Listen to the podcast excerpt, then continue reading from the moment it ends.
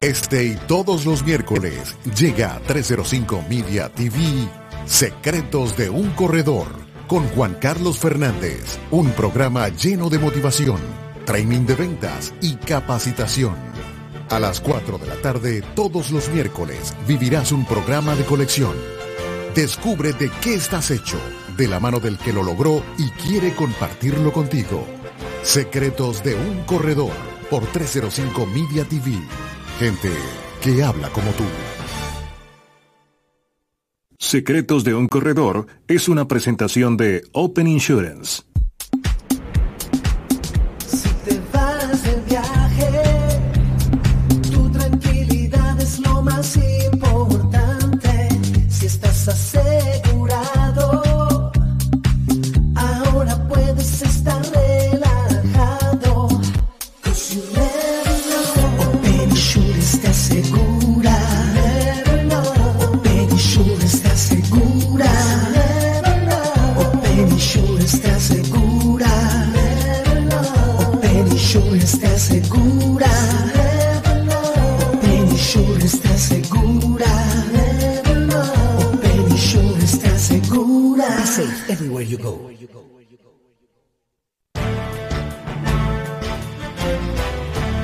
Buenas tardes amigos, estamos aquí en 305media.tv y hoy estamos en nuestro último capítulo del, eh, del año, estamos cerrando con broche de oro porque les traigo una invitada muy especial, una, una invitada que es polifacética, ella tiene, es presentadora de televisión de larga carrera, pero además ah, está muy fuerte en el, en el fitness, además es madre y tiene, bueno, es emprendedora nata.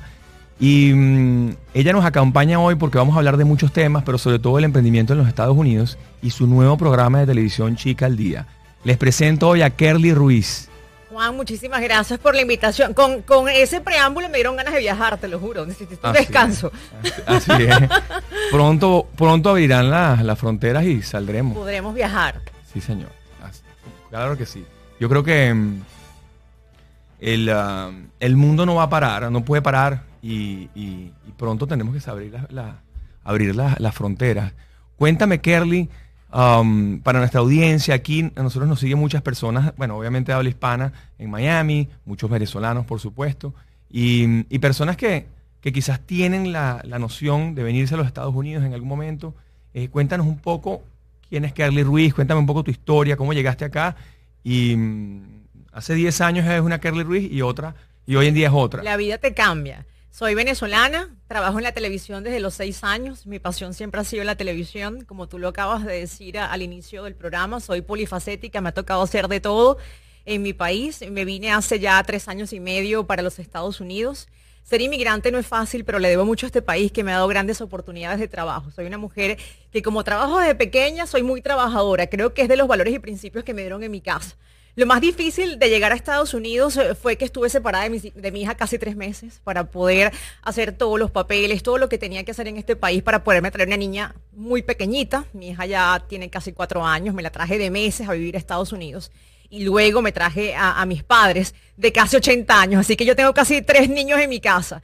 Pero es un país donde trabajo, donde estoy reunido de familiares, amigos, porque casi todos mis amigos y familiares venezolanos están muy cerca de mí, así que el cambio no, no fue tan duro. Y como yo siempre digo, no es empezar desde cero. Yo, yo no soy los que digo que, que, un país empieza desde cero porque los venezolanos traemos experiencia. Somos trabajadores, grandes profesionales, guerreros siempre. En lo que nos ponen, somos los mejores. Entonces no es empezar desde cero, es traer la experiencia a otro país que te da grandes oportunidades para ser los mejores. Mira, eso que dices es tan cierto que ahorita justo antes de venir al programa me pasaron un videito de un, del Jerusalén, al challenge, ese que hicieron.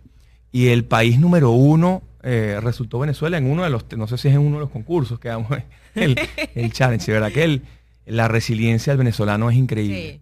Sí. ¿Y, y tú crees que tenga que ver con estos, con estos 18 años que hemos pasado, que han sido complicados? ¿Tendrá que ver con que el que, el que mantuvo organizaciones o mantiene todavía organizaciones, porque nosotros todavía mantenemos nuestra empresa en Venezuela, eh, el que la mantiene en Venezuela en esas circunstancias, con ese entorno, Sobreviviendo. Claro, eh, tienen otra, vamos a decir, otro, el ADN como que le cambió, la epigenética debe cambiar y se convierte en un tipo... Es que el venezolano siempre ha sido trabajador, Juan. Siempre. Siempre en todos los países sobresalen por ser grandes trabajadores y por ser los mejores en todas las opciones que nos da la vida para trabajar. Y, y yo lo veo en el día a día. Siempre digo, wow, qué, qué bueno, qué buen técnico, qué buen productor. ¿De dónde es? Es venezolano.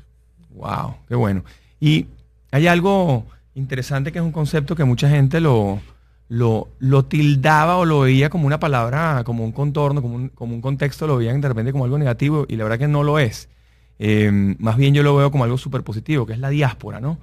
Y esa unión de la diáspora, ¿cómo, cómo te ha ayudado Venezuela estando fuera? ¿Te ha, te ha ayudado? O sea, la gente que, mm, con la que te has involucrado acá o con la que has empezado a hacer negocios o te ha dado oportunidades, son venezolanos, de- son hispanos. Cuéntanos un poco. La mayoría son venezolanos, como tú lo llamas, la diáspora, más de 6 millones de venezolanos que nos tocó salir de nuestro país. De hecho, mis estadísticas en mis redes sociales son de Perú, Chile, Colombia, Estados Unidos, porque tengo una audiencia bastante importante de venezolanos. Básicamente sí, tengo la oportunidad de trabajar con diferentes culturas, colombianos, también puertorriqueños, pero básicamente la, mi principal audiencia son venezolanos, porque aquí en los Estados Unidos hay muchos emprendedores. De hecho, me pasó que fui a un evento la semana pasada en Atlanta y el evento estaba lleno de venezolanos y se me acercaban, vendo estas cachapas, vendo queso, soy maquilladora, hago cejas, hago pestañas, cualquier cantidad de emprendimientos tan maravillosos de venezolanos que hay en los Estados Unidos. Bueno, en Colombia, en Perú, en Chile, en Panamá,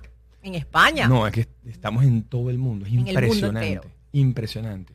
Y, mm, y Venezuela nunca había sido un país eh, de diáspora. O sea, Venezuela nunca había sido un país migrante. Siempre Que recibido recibíamos, inmigrantes. sí. Era al revés. Entonces es difícil porque no tenemos como una suerte de organización que nos más o menos nos guíe.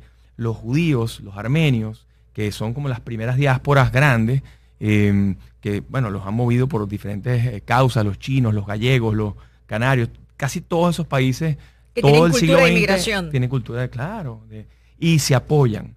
Entonces, ah, yo creo que es una es un aprendizaje importante que, que, que podamos, entre los que estemos fuera, apoyarnos para, para ayudar allá, porque lo más grande que tiene Venezuela hoy es la diáspora. Sí, señor, enviarle dinero a nuestros familiares, comida, tanta gente que está en Venezuela. Yo lo recibo a diario a través de las redes sociales, Juan. Necesito ayuda de medicinas, de alimentos, diferentes fundaciones que, bueno, uno como artista, como figura pública, utiliza las redes sociales para eso, para ayudar. Totalmente. Y ahora cuéntame, tú estuviste buen tiempo, bueno, de los seis años en la televisión, imagínate. Y mm, ese último proyecto que hiciste antes de venirte acá, ¿y qué fue lo primero que hiciste aquí en, Estados Unidos? en Irme de Venezuela me costó mucho. Estaba en la cúspide de mi carrera, estaba en Venevisión luego de 10 años y ya estaba a la cabeza de- del Miss Venezuela, que para mí había sido un gran sueño eh, estar en los principales concursos de belleza de mi país. Y trabajaba en, en Portadas, el programa número uno de Magazine en Venezuela. Estaba en un canal que lo tenía todo, grandes amigos, productores, técnicos, mis compañeros de trabajo, todo lo tenía en Venezuela se me dio la oportunidad tanto a mi hija como a mí de tener la residencia de este país y nos vinimos y enseguida empecé a trabajar en un programa de radio. Luego me salió a hacer una suplencia a una gran periodista venezolana, Carla Angola. Me llaman un día y me dicen, Carla tiene que irse a Washington a hacer una cobertura y no tenemos a quién colocar. Y yo dije, yo lo hago. Yo siempre he sido referencia en mi país en el entretenimiento, en la farándula, pero no en la parte política. Era asumir eh, eh, un, un riesgo bien importante, sobre todo para mi carrera, porque yo decía, cualquier error entrando a los Estados Unidos, llegando a este país, me puede costar un trabajo.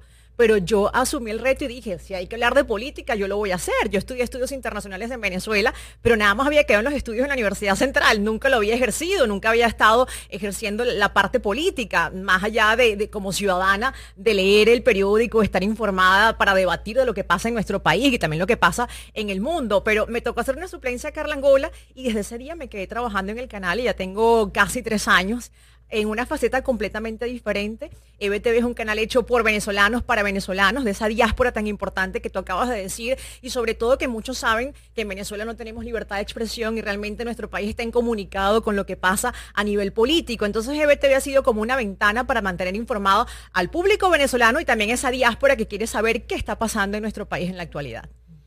Wow, y el programa Chica al Día, entonces, hoy en día se enfoca en todo el en tema la, en de... la parte en la parte política, ¿no? Eh, tenemos de todo, hay de todo, hay videntes, hay, hay un profesional que analiza la neurooratoria y la neurolingüística de los políticos y siempre estamos debatiendo los temas que son tendencia en las redes sociales y en los diferentes medios en política. Algo totalmente diferente para mi carrera. Wow, buenísimo. Y cuéntame un poco, ese, ese, ese programa es 9 de la mañana, todos los días. De 9 a 10 de la mañana, todos los días eh, sale a través de Concas, por, por Roku, canal Concas 81, y también a través de nuestro canal de YouTube tenemos una aplicación que básicamente es en el exterior como los venezolanos pueden acceder a, a nuestro canal.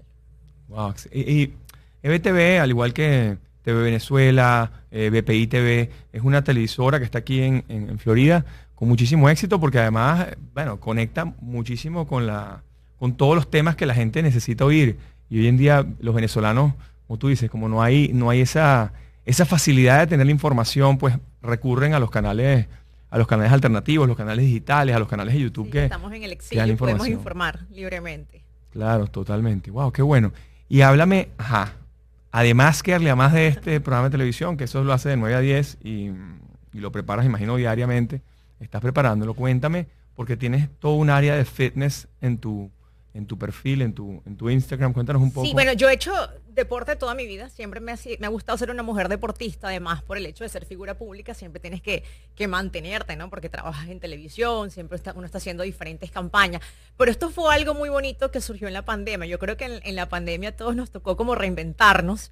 Yo empecé a comunicar a través de, de mis redes sociales cómo era mi estilo de vida y el equilibrio que yo llevaba, porque yo siempre era una mujer que, por ejemplo, me decían, este fin de semana tienes unas fotos en traje de baño y sometía a mi cuerpo a esas famosas dietas milagrosas que bajaba 3, 4 libras en, en 2, 3 días y realmente me afectó mucho mi salud a nivel físico y también emocional y hormonal.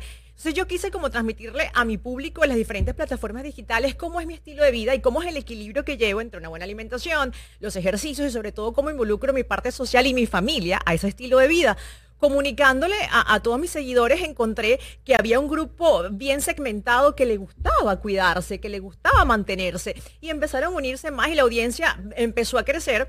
Y desde ahí vi una oportunidad para hacer diferentes seminarios y encontré un nicho que es el famoso fasting, el ayuno intermitente, que yo lo practico, que lo hago, y a la gente le gustó y empecé a ayudar a tantas mujeres a cambiar sus estilos de vida. Empecé a escuchar diferentes historias que me decían, no me siento bien con mi apariencia, no soy feliz, y ayudar a tantas mujeres y hombres también que me contaban su experiencia, me, me ayudó a encontrar ahora esa nueva faceta en mi carrera. Hice diferentes seminarios durante la pandemia, ayudada con diferentes profesionales que no solo están en Estados Unidos, sino también Colombia, España, Venezuela, ayudando a mis seguidores. Y de ahí surgió la idea ahora de hacer una aplicación donde vas a poder ingresar a esta aplicación y vas a tener más de 300 ejercicios para hacer en tu casa, donde estés, y cómo es mi estilo de vida a la hora de comer, a la hora de que me invitan a un restaurante. Entonces la gente como que se ha sentido motivada y he sido un poco de inspiración para que la gente cambie su, su estilo de vida. Me ha gustado muchísimo, me siento cómoda, me siento feliz, además que me encanta hacer deporte. Creo que es una manera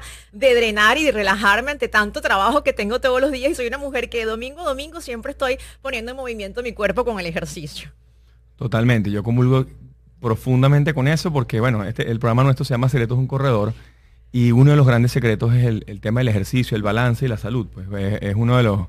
De hecho, inclusive en mi libro, en el libro Secretos un Corredor, hay tres módulos que los dedico a eso.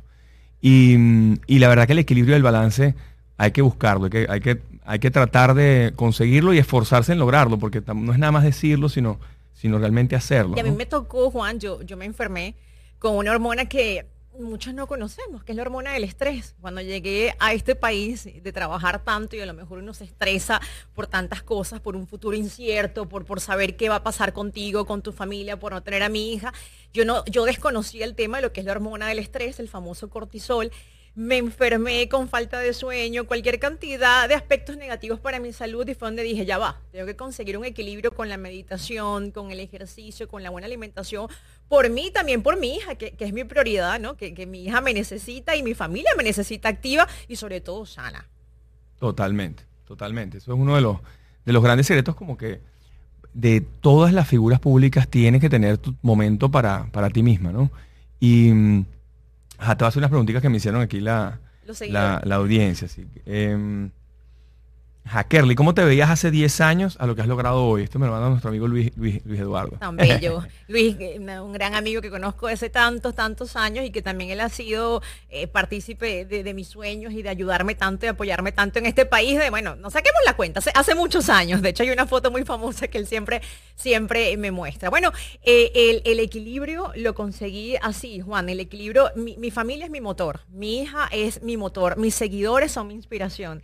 Yo creo que por ahí es donde he encaminado mi carrera. Grandes eh, compañeros como, como Luis, que, que han sido como angelitos que han estado en, mi vida en este país de ayudarme a decir, Kerly, vamos a trabajar. Ese hombre es incansable. Yo he estado con él trabajando a las 11, 12, 1 de la mañana que me dice, ¿qué hora puedes? Sal corriendo, vamos a trabajar. Y a mí me encanta, sobre todo eso, reunirme con gente que no sean vampiros emocionales. A mí no me gusta la gente negativa. Yo me alejo de la gente negativa, la gente que se queja no me gusta. Me gusta la gente que le busca las soluciones a los problemas, la gente positiva. Y eso fue lo que yo empecé a cambiar en mi vida. El positivismo a mi vida, a mi entorno, a lo que hago y a lo que quiero y como me visualizo también en un futuro. Hace 10 años era una mujer que trabajaba en la televisión y una mujer que soñaba con ser madre que soñaba con su carrera internacional y fíjate cómo la visualización me ha llevado a ser lo que soy. Soy madre de una niña de casi cuatro años, soy feliz con mi familia, estoy en un país, como te lo decía, que me ha dado grandes oportunidades y mi carrera va encaminada. Y eso lo soñaba, lo visualicé y lo estoy logrando. Yo visualizo todo lo que quiero. Yo siempre digo, en, eh, siempre soy una mujer de proyectos y me visualizo en tanto tiempo, quiero estar aquí, quiero tener mi empresa, quiero que mi carrera ahora tome este rumbo y, y lo logro. Pero es por eso, porque siempre, siempre estoy así, mirando mi norte y yo me he convertido sorda ante las críticas negativas. A mí la gente que me critica negativamente, yo no la escucho, Juan. El que me dice, no lo vas a lograr, yo no la escucho. Yo Rebota. siempre me reboto. A esos vampiros emocionales me los quito de mi vida. Yo tengo un norte, lo que quiero para mí, para mi hija. Cuando yo me vine a este país, mucha gente me decía, abandonaste a tu hija. Imagínate tú, decía la prensa, ¿cuándo te vas a reunir con tu hija? Cuando vayas a bailar el vals y tenga 15 años. Y dije, no, yo estoy logrando en este país el futuro y los sueños de mi hija. Y sé que es complicado, sé que es difícil porque dejé todo en mi país, mi apartamento, mis cosas, toda mi vida económica estaba allá, pero yo sé que lo voy a lograr. Entonces, ¿qué hice? Fui sorda ante tanta gente que me señaló, que me juzgó, me criticó y ahora dicen, wow, la muchacha era buena madre, mira dónde está su hija, mira lo que ha logrado. Mira, eso es tan cierto que muchísimos emprendedores que, he venido estudiando, yo ahorita con la pandemia, así como em, eh, te dio esa oportunidad de encontrar en el fitness el equilibrio. Eh, una de las cosas que hicimos, porque muchos de nuestros agentes, la gente que trabaja con nosotros, los corredores de seguros en Latinoamérica, pero no, no, no solamente que trabajan con nosotros, sino en cualquier corredor en Latinoamérica estaban deprimidos, ¿no? Por el, bueno, no puede salir a un restaurante, no puede salir al club, no puede, que son los sitios donde los corredores normalmente van a vender y a interrelacionarse con la gente, ¿no? Eh, y así nos llamaban agentes de viaje, de todo, cualquiera que venda un intangible o que venda tangible. Eh, todas esas áreas de la economía que estuvieron bien afectadas con la pandemia. Eh, dije, bueno, algo tenemos que hacer. Entonces hicimos un lunes, yo lo llamé el lunes motivacional. Agarraba un mentor, un, un, modelo a seguir, Nelson Mandela o Mahatma Gandhi o cualquiera de ellos, Steve Jobs. Y mm, esta mañana casualmente hice el último, esta semana, perdón, hice el último, el último lunes motivacional del año, porque bueno, para, para cerrar el, el- el ciclo, son casi 36 semanas seguidas haciéndolo. Y, mm, y haciendo como un resumen, casi todos ellos tienen en común que esa sordera, esa, hay uno que lo llama selective ignorance. Hay uno, hay uno de ellos que decía que él, él aplicaba la ignorancia selectiva. O sea, hay cosas que tú no tienes que oír y para que un Hay emprendedor que tenga ignorar. éxito, y hay que cosas que hay que ignorar, exactamente. Sí. Entonces esa ignorancia selectiva, wow, qué concepto tan, tan, tan bueno. Y lo que tú me acabas de decir, esa, a veces aplicarse esa sordera, ponerse esas gringolas e ir hacia lo que- lo que tú visualizas, porque yo estoy convencido también de que lo, lo que visualizas es lo que logras. Y, y uno de esos pensadores de los que hablamos se llama Napoleon Hill, él tiene un libro que se llama Piensa y hágase rico, que es un libro que lo publicaron en 1920, pero tú lo lees hoy y sigue teniendo Como si estuviese vigente. la relevancia, Sí. tal cual. Y uno de los capítulos habla de la, de la visualización, que tú lo que quieras lograr, tú tienes que no solamente visualizarlo, escribirlo, ponerlo allí y verte como que ya lo obtienes. Bueno, aprovechen que hoy es 21 de diciembre y uno lo, el día de los que creen en el espíritu de la Navidad es un buen día para anotar lo que quieres para el próximo año y lo que quieres que ya pasó, desecharlo y quemarlo. tus metas, Tus metas. ponerlas, hacerlas que las sientes como que las, las lograste, das las gracias. And it's done. Así, ya está. Así Entonces, eh, bueno, esa, ese, para eso para mí es uno de los secretos de, de un corredor que siempre lo, lo- lo mencionamos y, y- y para mí ha sido clave. Yo de hecho ese libro lo leí en el año 97. O sea, te- era un chamo y no me había ni siquiera graduado de la universidad. Pero yo empecé a trabajar también muy joven, yo no a los 6 años, pero ya empecé a los 19 y, y me recuerdo perfecto ese tema de visualizar lo que uno quiere. Eh, a nosotros, bueno, yo, yo siempre había pensado que venirse a los Estados Unidos era una opción si querías impactar en toda Latinoamérica. Porque, y bueno, y siempre me, me encantaba Miami, me encantaba Florida, eh, porque, bueno, porque es una ventana a Latinoamérica. Es distinto que tú llames a alguien desde Miami en- a Perú, a Colombia, a Chile, como a la México. base. Sí, es como tu hub. Sí. De hecho, yo digo que en Latinoamérica, eh, es- Miami es Latinoamérica y de boca para arriba es Estados Unidos. O sea, todo esto es nuestro. Es verdad. es. Totalmente. Ajá, cuéntame entonces, ajá, otra preguntita aquí, la gente te admira mucho de cómo llegaste a los Estados Unidos y lo que estás logrando. Háblame de esos primeros meses como inmigrante, que esa etapa la vive muchísima gente. Llegué a un sitio, esto fue muy cómico, yo realmente desconocía algunas zonas de Estados Unidos. Yo tuve que renunciar a portadas en una semana por el trabajo que me habían ofrecido. En una semana tuve que resolver comprar pasaje para, para venirme para acá, dejarle a mi mamá todo listo en Venezuela, mudarme. Y en ese momento conocí a, un real estate, me dijo, esta zona es buenísima, es cerca donde vas a trabajar, es muy económica. Yo listo, firmé un año, Homestead. Yo, Dios mío, cuando yo llegué aquí, yo dije, me mandaron para Homestead y yo trabajaba en el Doral, era casi una hora en la mañana y en la noche cuando salí a trabajar a las 11, yo decía, yo veía girasoles, fresas, todo era como una granja, yo decía, ¿dónde estoy, Dios mío? Pero eso fue como lo difícil de, de mudarme, adaptarme a esta nueva, esta nueva eh, país, en, en nuevo sitio donde decidí mudarme.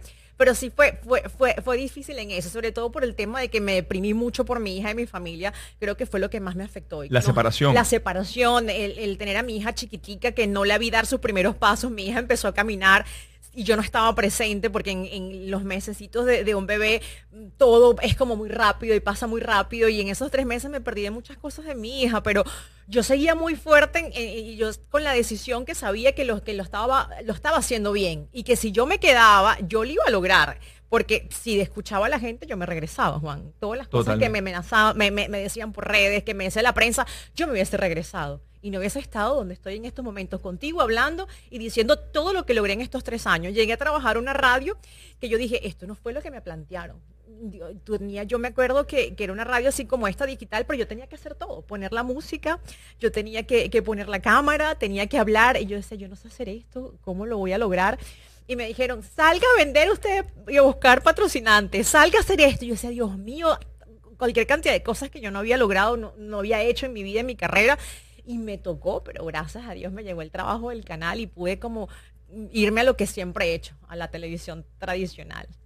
Claro, que es lo que tú Es lo que siempre he hecho toda mi carrera y es como mi fuerte. Claro, ahora tengo como un equilibrio con el tema de las plataformas digitales, que, que es otra parte de mi carrera, pero mi vida siempre ha sido la televisión tradicional desde los seis años, he hecho de todo.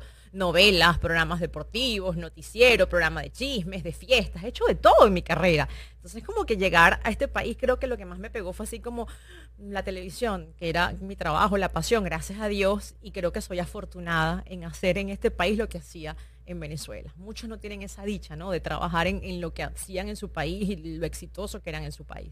Totalmente, totalmente. El, am, sí, ese cambio siempre es, es- es dramático, sobre todo esos meses de, separación es duro. De la familia. en sí. esta pandemia la gente no se ha dado cuenta, porque el que no lo ha vivido quizás no se da cuenta, pero hay mucha gente que se quedó atrapada en los países.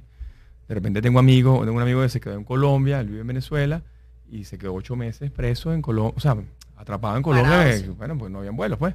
Y, y los niños chiquitos también, entonces le- la gente le pega. Esto La ha pegado, familia.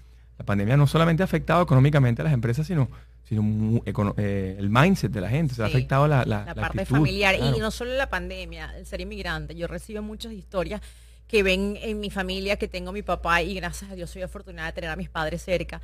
Mucha gente me escribe y ven a mi mamá y me dicen, extraño a mi mamá, extraño a mi papá, extraño a mi familia, me vine a Colombia, me vine a México, a Perú, para poderle enviar a mis hijos que están en Venezuela dinero, comida. Esas separaciones que, que lamentablemente es ser inmigrante tan, tan duro para uno a nivel emocional, ¿no? Las separaciones familiares. Y más ahora, en, en esta época tan bonita de Navidad, tanta gente que está separada. Totalmente, totalmente. Bueno, y ahora me están hablando que hay muchos lockdowns en Inglaterra, Sí. en muchos países Y la gente lo que más le está afectando es, güey, no me voy a poder reunir con mi con gente. mi gente, o sea con que- mi familia. Ajá. em, ¿Cuál crees tú que es el secreto para lograr tus metas en los Estados Unidos? Ya tú nos has dicho varios, nos dijiste la sordera a la parte negativa, la visualización. ¿Qué otro secreto crees tú que... Mira, no solo en Estados Unidos, donde te toca vivir, y es una palabra que tengo tatuada, disciplina. Creo que ese ha sido mi éxito, ese es mi secreto y siempre he sido desde niña muy disciplinada. Soy una niña que lo que se- una mujer que lo que se propone lo logra con la disciplina. Cuando me enfoco, logro lo que quiero. La disciplina es lo que te va a llegar a ser exitoso en la vida. Ser disciplinado. Y en este país, si eres disciplinado con tu trabajo, eres exitoso. Excelente. Mira, las redes sociales actualmente son el medio más poderoso del mundo. ¿Cómo haces para lograr mantener esa audiencia pegada a tus contenidos? ¿Qué, qué haces para que la gente se mantenga? Veo que tienes más de 4 millones y medio de followers. Cuéntanos un poco. Eh, ya veo que eres muy activo, o sea, estás todo el tiempo posteando. Escuchar a tu haces tú, audiencia. tienes un equipo que lo te hago ayuda. yo. Eh, Todo todo, lo lo hago, todo, yo manejo todas mis redes sociales. Yo no dejo que nadie maneje mis redes sociales, todo lo manejo yo. Aprender a escuchar a tu audiencia, conocer a tu audiencia, quién te sigue, de dónde son, qué edades tienen, qué género. Por ejemplo, el mayor porcentaje que tengo en mis redes sociales son mujeres más que hombres. Entonces, saber qué es lo que quieren, qué, es lo que quieren ellos escuchar de ti, qué es lo que quieren ver. Y empiezas a comunicar contenido que sea agradable para ellos, que sea inspiracional y que la gente realmente tenga un contenido de valor en las redes sociales. Eso ha sido el secreto. Creo que el ser madre, el, hacer ejercicios, el llevar una vida activa, inspiras a muchas mujeres. ¿Cuántas no me escriben y me dicen, Kerly, no quería hacer ejercicios, no me quería parar de mi cama y te vi y enseguida me motivé a ser una mejor persona, a ser una mejor mujer? ¿Cuántas mujeres no son maltratadas por sus parejas y me ven y dicen, ¿sabes qué? Siento que contigo yo puedo luchar con mis hijos, puedo salir adelante, no voy a aguantarle a ningún hombre por, por, por esa inseguridad, por esa baja autoestima. Y eso es lo que yo doy, contenido de valor para hacer eh, inspiración para mi audiencia, para esos millones de seguidores que me siguen.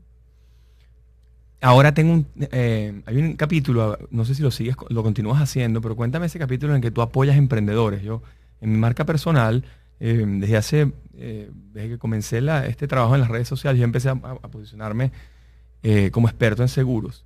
Y, una de las cosas que me ha dado mucho resultado, que me ha, me ha parecido interesante, es ayudar a gente que está empezando. Ayudar a emprendedores o está empezando, o que es venezolanos en la diáspora, venezolanos en Venezuela, gente que tenga algún emprendimiento.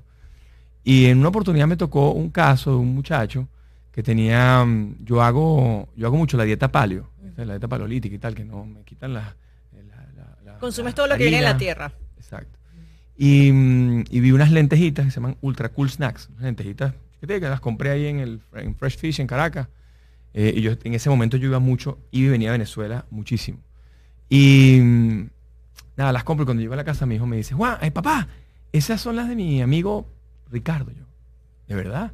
Sí, entonces bueno, agarré y compré 10, 12, agarré, las puse así, hice un post bien chévere, puse aguacate, puse un, ah, eh, un plato con, con- y, la, y la proteína era la lentejita, pues la puse así, le hice, le hice una foto y la posteé. Y, eh, y al rato eh, una amiga le repostea la cuestión y el muchacho me llama y me dice, mira, ¿sabes qué?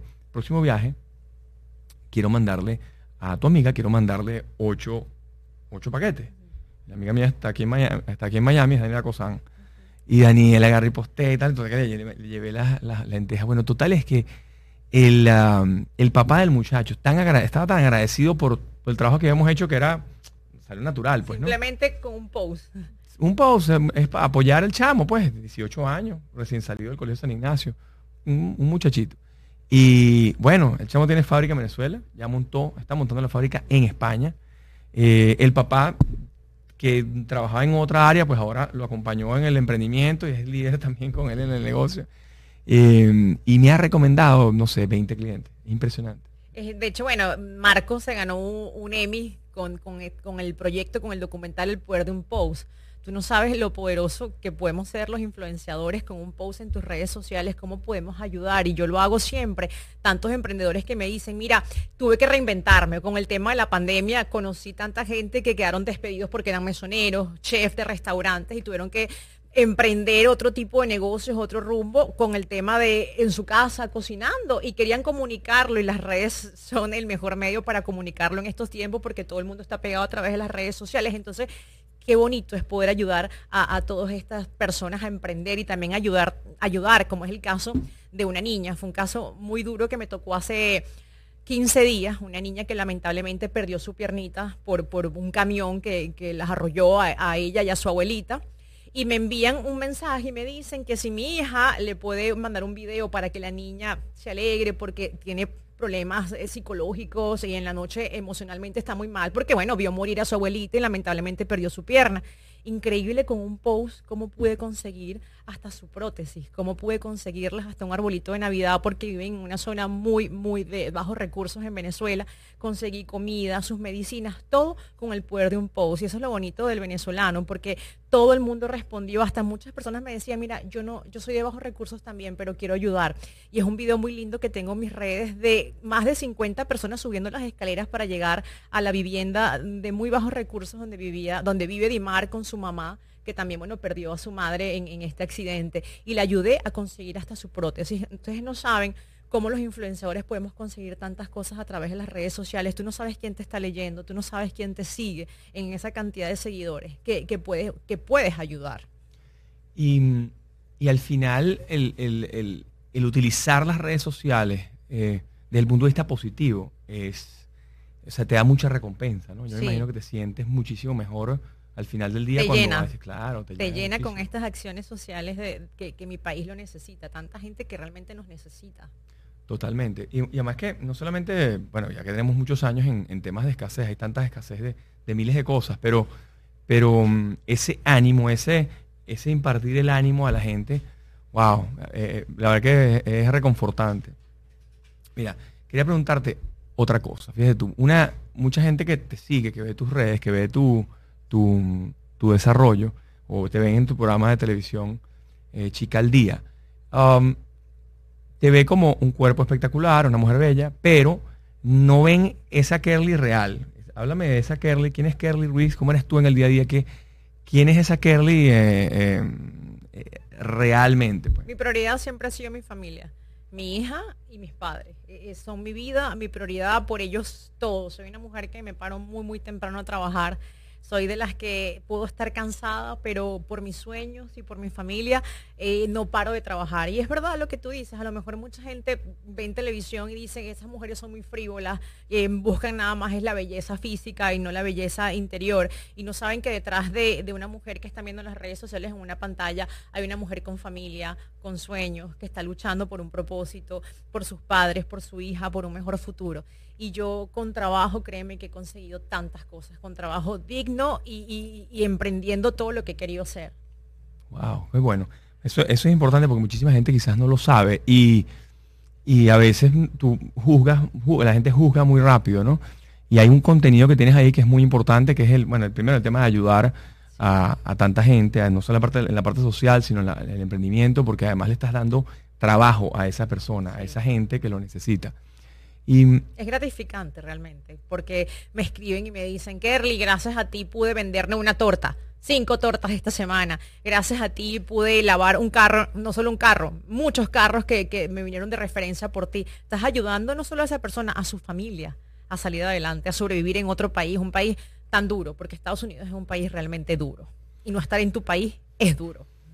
totalmente, totalmente. Aunque aquí se siente mucho Venezuela. O sea, ya, ya aquí se siente uno... Sobre todo en el Doral a veces me... ¿De dónde eres? De Maracaibo. En todos lados, estamos regados por, por todos lados. Hay mucho venezolano. Mucho, es impresionante. Y bueno, y tú vas a Madrid y pasa igual. Totalmente. Vas a mm, quizás ciudades tan grandes de repente como Nueva York no, se- no nos sintamos tanto. Pero sí hay. Pero sí hay. que estamos Sí, en todos lados, donde tú menos te lo imaginas. Pero- Cuando fui a Atlanta, no me imaginaba la comunidad venezolana con un número importante. Hay muchos venezolanos, muchos emprendedores que se han ido a Atlanta, que realmente a lo mejor en Miami no les ha funcionado porque la calidad de vida es un poco alta y les ha tocado migrar a, a otros estados en los Estados Unidos. Estamos regados por todos lados. Por todo el mundo. Yo fui a Katy, acá, eh, cerquita de Houston. Fuimos a un evento ahí de Let's Connect, de la gente de Let's Connect, de Daniela y Ramón Castro. ¡Wow! La cantidad de venezolanos fue impresionante. Eran como 400 personas. Y decía, "Oh, ¿y este gentío vive aquí en este pueblo? Sí, señor. Sí, señor. Y después San Antonio, eh, en todo Texas, es impresionante. Eh, Florida ni hablar. Eh, pero de repente me fui a esquiar con un, con un primo, a Steamboat. ¿cómo es que año? eso cuando no era, cuando no teníamos pandemia, el año pasado.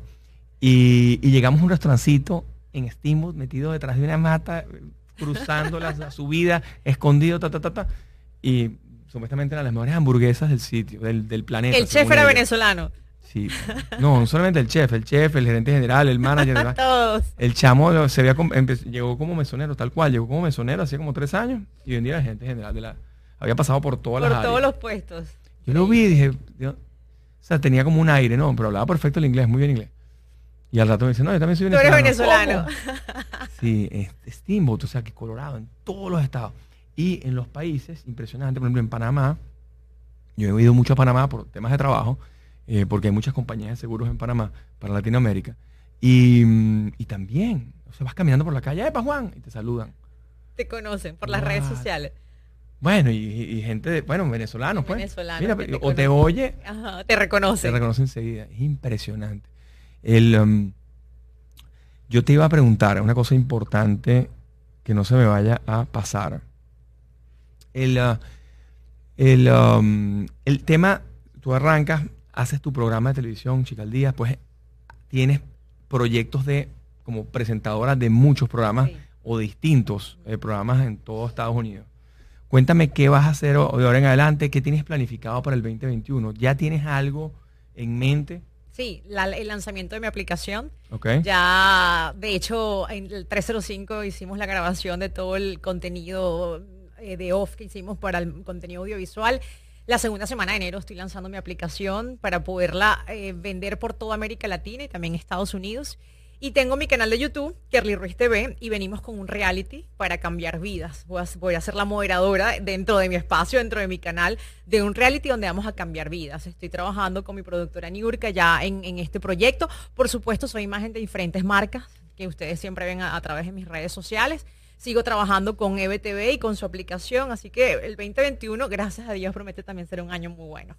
Sí. ¿Y eventos eh, corporativos vas a seguir haciéndolo? Siempre, siempre, siempre. Todo el tiempo activo. Siempre. Soy imagen de diferentes marcas, también marcas americanas y siempre estoy activa. Lamentablemente en pandemia no pude viajar, así que todo es digital, todo es por teléfono, pero sí siempre activa con todas las marcas que soy imagen. Wow, buenísimo. O sea que el 2021... Que el 2021 ya promete, ya empezando la segunda semana de enero ya tengo el lanzamiento de mi aplicación. Estoy muy, muy ansiosa porque sé que es una aplicación que va a cambiar vidas. Una aplicación Y esa idea es pandemic. es- idea esa idea pandemia. surgió en la pandemia porque vi la necesidad de mi audiencia, lo que me escribían, las historias que me enviaban, que era realmente lo que querían a través de las preguntas frecuentes que me hacían.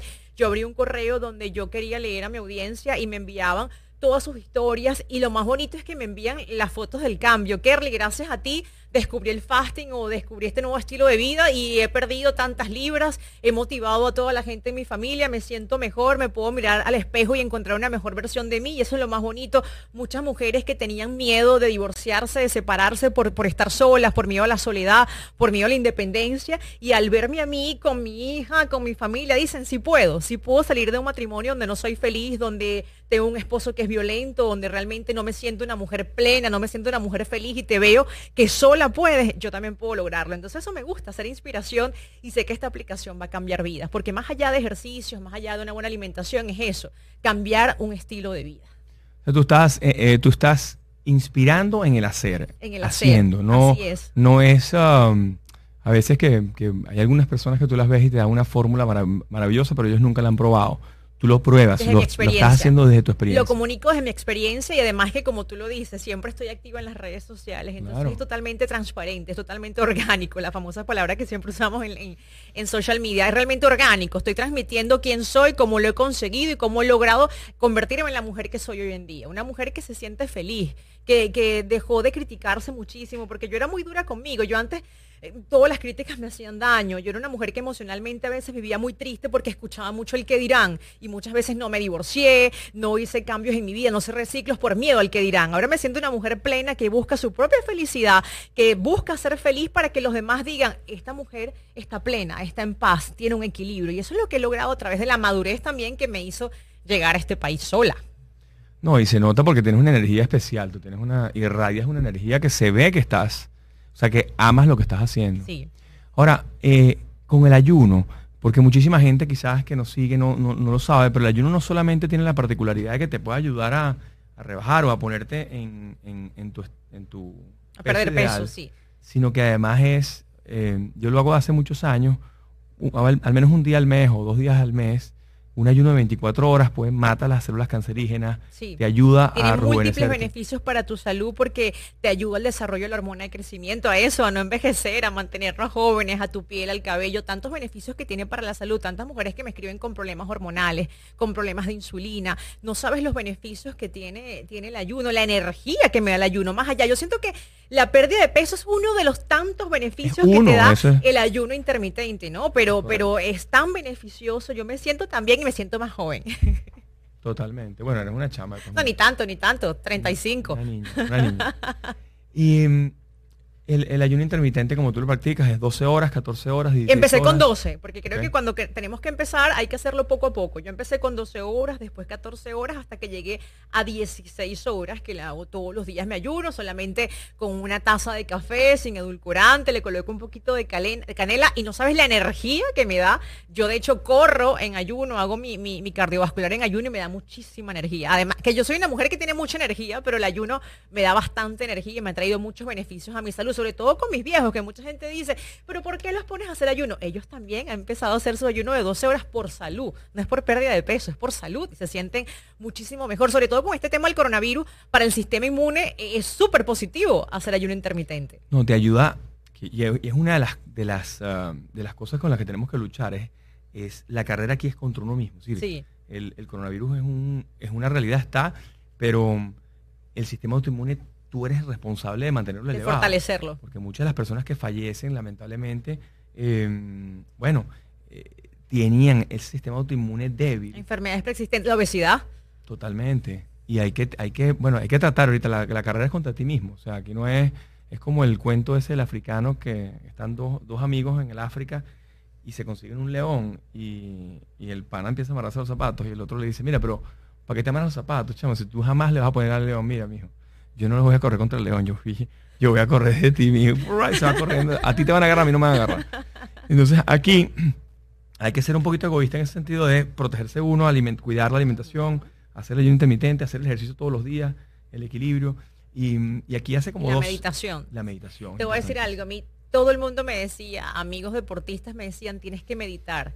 Yo decía, yo no puedo conseguir que mi mente está en blanco es como complicado, ¿no? Poner tu mente en blanco, pero lograr esos 15 minutos de paz y de tranquilidad, que, que mi mente esté tranquila, esté en paz, yo decía, es imposible. Pero empecé con 5 minutos, con 10 minutos, hasta que ahora sido una regla en mi vida, antes de salir de mi casa, mínimo 15 minutos medito. Sobre todo el tema de la respiración es tan importante para nosotros. ¿Sabes por qué? Porque oxigenas el cerebro. Sí. Entonces, que uno no se da el tiempo de... A nadie le enseñan a, res- a A respirar. respirar. Difícil. De repente cuando vas a arrancar a correr, dicen, bueno, tienes que respirar de esta manera. Entonces, bueno, quizás los que son corredores saben respirar de una forma para poder mantenerse en, en el cardio, pero no te enseñan a respirar tus padres, por ejemplo, o, o en el colegio, no, nadie te enseña a respirar. Y es una, y es una disciplina que es importante. Yo, hace un mes y pico ya, en noviembre, primero de noviembre, por una semana hice un, un retiro de meditación, de una semana. Una semana en un sitio, meditando todos los días, seis, siete horas Sin diarias. teléfono. Sin te- no, sí tenía teléfono, pero, Eso hay que hacerlo. pero durante el día no lo tenía. Sí, cuando estás en el, en el salón, no. Ajá. Pero éramos 1.200 personas. Te podrás imaginar cómo se elevaba la energía en ese sitio, Claro. todos meditando a la vez. Y, y el moderador, este señor Joe Dispensa, que es uno de los, de los, de los que yo más sigo por lo fácil que explica el tema de la meditación, porque yo medito hace muchos años, pero nunca había eh, entendido realmente el significado y no había habido ningún gurú que te llevara a meditar eh, como lo hace él. Entonces, um, uno de los días el Señor dice, mira, mañana vénganse a las 3 y media de la mañana, cerramos las puertas a las 3 y 45 y por favor vamos a ser estrictos porque el momento que arranca la meditación, cerramos las puertas y nadie más puede entrar. Bueno, 1500 personas, todos llegamos al sitio a las 3 y media, todos llegaron, a, cerraron las puertas, arrancaron a meditar. Y esto, era un, este es un retiro como avanzado, ¿no? Y, y ese cuarto, quinto día hicimos 6 horas y media de meditación continua. Salimos ya a las 10 de la mañana. Continua. seis horas. Y él te va llevando. Claro, haces muchos ejercicios de, de meditación distintos, pero pero seis horas, ¿cómo es esto? No, tú, tú me lo dices al principio y dices que es imposible. Pero sobre no, todo claro pues que yo es. soy tan... Y después lo repetimos el siguiente día y después lo repetimos el tercer día. Y el- la gente pidió... Y cambió tu vida, Juan. Sí, pana, impresionante. Sí, sí, sí, sí, cambió, pero radical. Y hoy en día medito todos los días una hora y media, dos horas, temprano. Me paro tres y media, cuatro de la mañana y a esa hora es que medito. El mismo, a la pata de la cama me siento, hago mi, mi rutina. Si no me puedo parar, si no lo hago acostado, lo hago acostado, pero trato de hacerlo sentado. Y mm, sí, te cambia la vida, porque es que es otra cosa. Y entonces la visualización, eso que tú lo haces consciente, pero lo haces aquí en este momento presente, hoy, eh, cuando tú haces esa visualización en Zen o en la física, en el quantum, en, la, fi- en, el, en el field, ¿cómo se llama esto? En el, um, en el campo cuántico, cuando tú haces la, la visualización allí, es 10 veces más potente que cuando lo haces en el mundo presente. Pero, pero no sabes lo Lo empezaré a impresionante. hacer entonces, a visualizar. Claro, cuando tú cierras los ojos, te pones, te pones la, no sé si te pones esto que de, de la, de la, taparte los de ojos. los- un tapaojos de esos de los aviones. Cuando tú haces eso y entras y empiezas a ver como unas galaxias, cuando tú entras allí, ahí pides o das gracias, como si quieres pedir, pides, si quieres dar gracias, das gracias, cualquiera de los dos, pero lo haces desde ese mismo concepto que tú me acabas de decir, que tú visualizas lo que tú quieres, dónde quieres estar, qué programa quieres estar, si quieres estar en, no sé, en el programa de la televisora más grande de Estados Unidos, o quieres hacer una serie de Netflix, lo que sea que tú quieras hacer. Tú lo pones ahí, das las gracias, sientes como que lo lograste y das las gracias. Y él, y él, lo, y él lo, lo- lo explica también en un libro que se llama El placebo soy yo, que, mm, que yo toda la vida he corrido maratones desde chiquito, desde los 17 años. Y mm, no obstante que cuando tenía 16, el médico me dijo, mira, tú nunca vas a poder correr un maratón, porque yo tengo pie plano, pronado, soy bastante alto, pies de 14 es mi talla o 15, 15 ahora es mi talla de, de- zapato. Entonces me dice, mira, para tú no vas a poder correr maratón, porque tú tienes pie plano demasiado grande, tú no vas a poder correr. No sabía mucho el médico o tenía un gran paradigma y de repente ya lo resolvió. Pero la realidad es que toda la vida entrenaba cuatro meses, más o menos, tres, cuatro meses, y corría mi maratón. Y haciendo ese proceso de meditación, esa visualización con yo dispensa, haciéndolo, eh, yo dije, ¿sabes qué? Yo quiero correr un ultramaratón. Y mi cuñada me había invitado para hacer un, un 50K en unas montañas ahí en Milwaukee. ¿Sabes qué? Vamos. Se lo dije el, 8 el 6 de agosto. O sea, tenía 30 días. Para entrenar. 30 días de entrenamiento. Nada, yo me inventé un entrenamiento yo, como la expi- mi experiencia que tenía. Yo dije, mira, yo si hago esto y probablemente termino y, y lo, y, y no me voy a morir al final, porque esto está clarísimo que lo voy a lograr y ya está. Entonces, que entre- todos los días, mi, mi secreto ahí fue que todos los días corría algo, 10, 12 kilómetros, muy suave, hora y media, dos horas. ¿Zona no 1 importaba. zona qué? Zona 4. No, eso, ¿qué es zona 1, zona 4? La frecuencia de tu corazón. No, no, lo más suave posible. Ok. Porque como vas a hacer 50, o sea, como te vas a lanzar 8 o 9 horas, porque además es montaña, es subida, entonces este, bien bajito, para que el cuerpo se acostumbre a pasar muchas horas ahí. Bueno, nada, corrí, el- ese fue el 9 de septiembre, el 9 de septiembre hicimos la carrera, corrimos los 50K y lo logramos.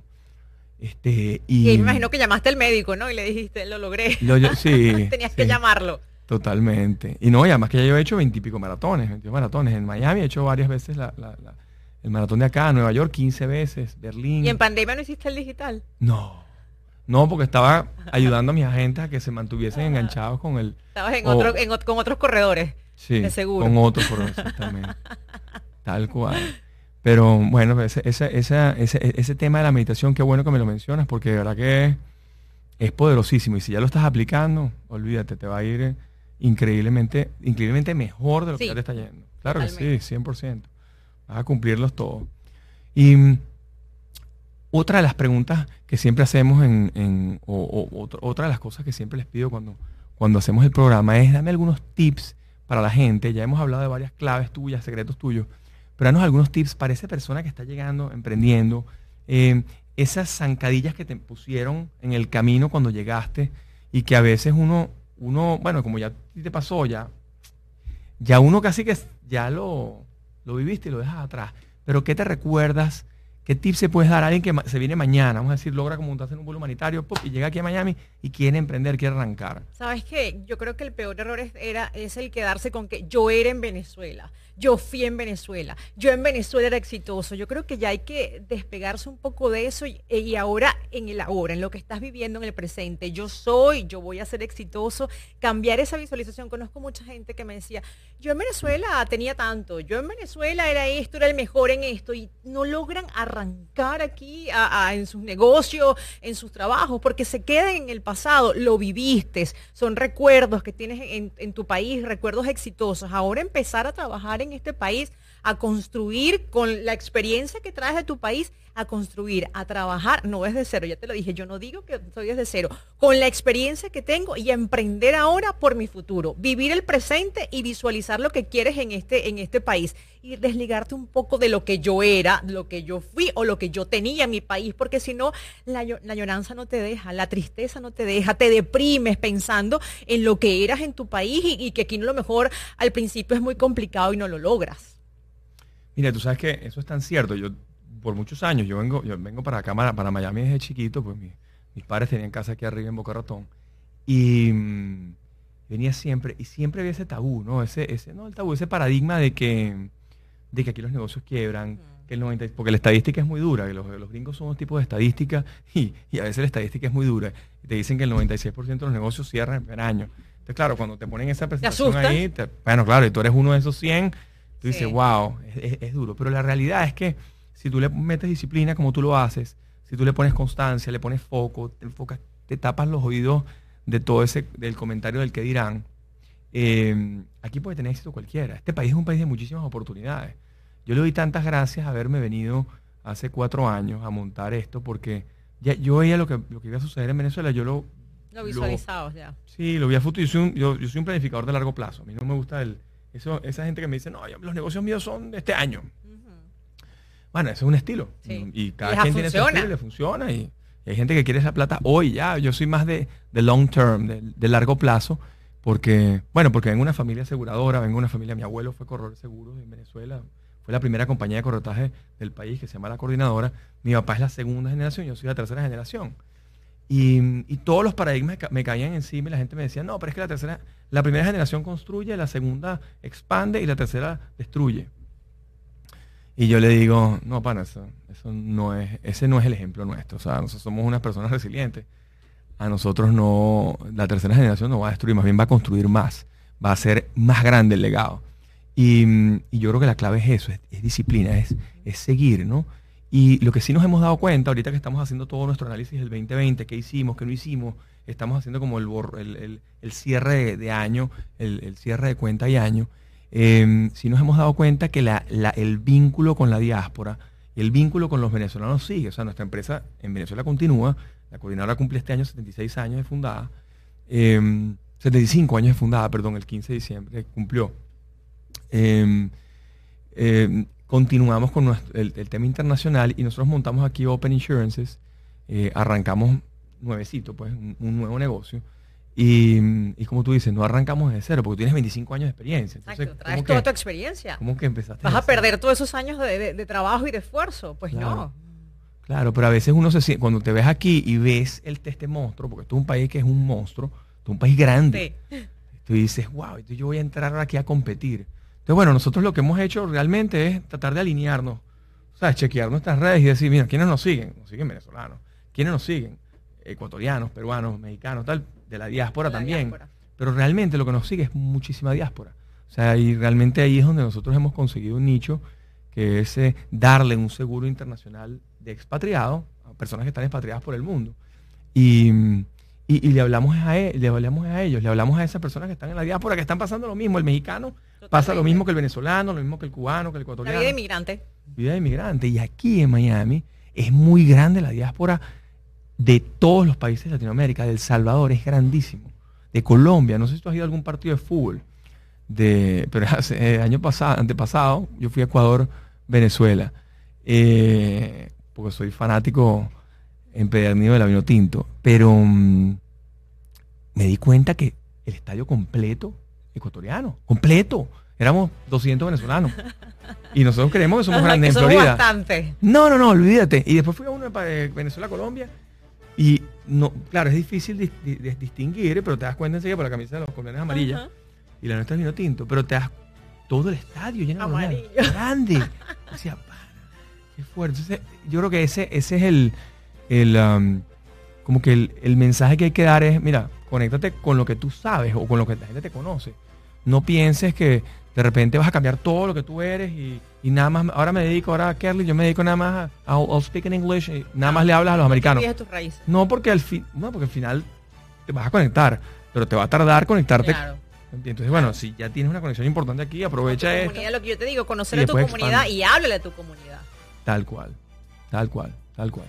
Bueno, buenísimo, qué bueno, Kerly, danos algún un cierre, dinos eh, una, unas palabras para el año 2021. Este es el cierre del programa, este año es el último episodio. nunca digo último, no me gusta esa palabra. Siempre ¿no? digo el penúltimo. El penúltimo, este es el penúltimo episodio. El último, yo, yo creo mucho en las energías. No La semana que viene viene el decir último. último, sino el penúltimo programa del año. Yo sé que el 2020 fue un año muy difícil, pero fue un año de aprendizaje. Creo que nos dimos cuenta que lo material no es, lo, no es la prioridad, no es lo primordial. Nuestra familia y la salud creo que es lo principal, lo entendimos, ¿no? Porque nos quedamos encerrados en casa con los carros afuera, con todas las propiedades, todo lo que podíamos tener, pero simplemente estábamos en casa cuidándonos a nosotros y cuidando a nuestra familia. Por eso siempre hay que cultivar lo espiritual. Y yo entendí eso, cultivar eh, mi espiritualidad, b- b- buscar mi salud y la de mi familia, buscar y disfrutar a los míos. Sabes que yo dedicaba mucho tiempo a lo mejor a los demás y no me dedicaba a mi familia. Ahora lo disfruto un día a la vez a mi familia y dar gracias. Yo creo que el ser agradecido es lo más importante. Dar gracias y visualizar, que tú lo acabas de mencionar, para que el 2021 nos dejó este año tan, tan difícil para nosotros, pero como mensaje de reflexión. El 2021, seguir trabajando, seguir enfocando, seguir visualizando y como siempre con valores y principios para nuestra familia. Gracias, Kerly, qué bueno. Bueno, muchachos, muchísimas gracias. Gracias por continuar eh, siguiendo nuestro programa Secretos de un Corredor. Nos vemos en el 2021. Este es el penúltimo programa. Como dice Kerly, este es nuestro penúltimo programa. Aquí vamos a seguir eh, activos. Y bueno, esto lo estamos... eh, este programa en 305media.tv. Vamos a estar todo el año 2021, sin lugar a dudas, trayendo personajes de calidad, gente que nos ayude a agregar más valor y a, y a dar esos consejos a las personas que quieren mudarse a los Estados Unidos o que ya están aquí y de repente se sienten atrapados, se sienten estancados. Bueno, que podamos ayudarlos en lo que podamos a que surjan y salgan adelante. Muchísimas gracias. Besos. Buenas tardes.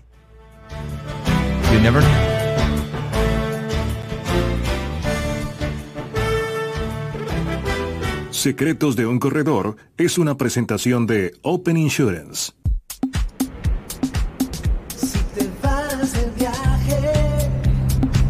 Tranquilidad es lo más importante. Si estás asegurado,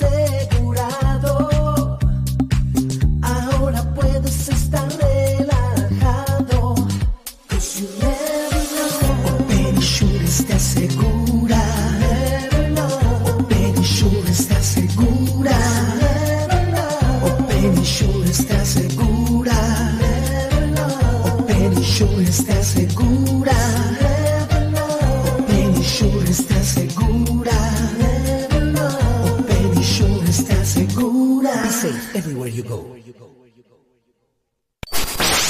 305 Media TV. Media TV. Gente que habla como tú.